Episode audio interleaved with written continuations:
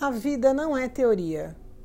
Nenhum conhecimento que você adquirir terá valor se você não aplicá-lo na sua vida. Imagina que maravilha seria se, ao ler um livro sobre dieta, acordássemos magras no dia seguinte.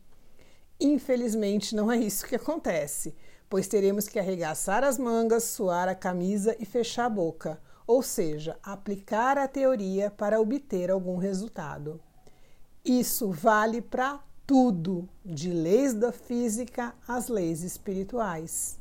De adquirir uma nova habilidade, como dirigir um carro, a escrever um livro ou cozinhar.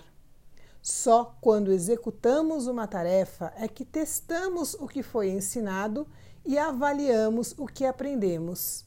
Lembra das provas do colégio? Pois é.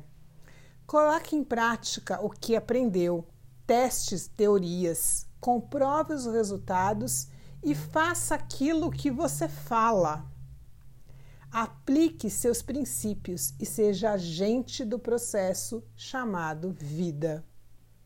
Pergunte-se: eu coloco em prática os conhecimentos que adquiro, como, por exemplo, cuidar da minha taça?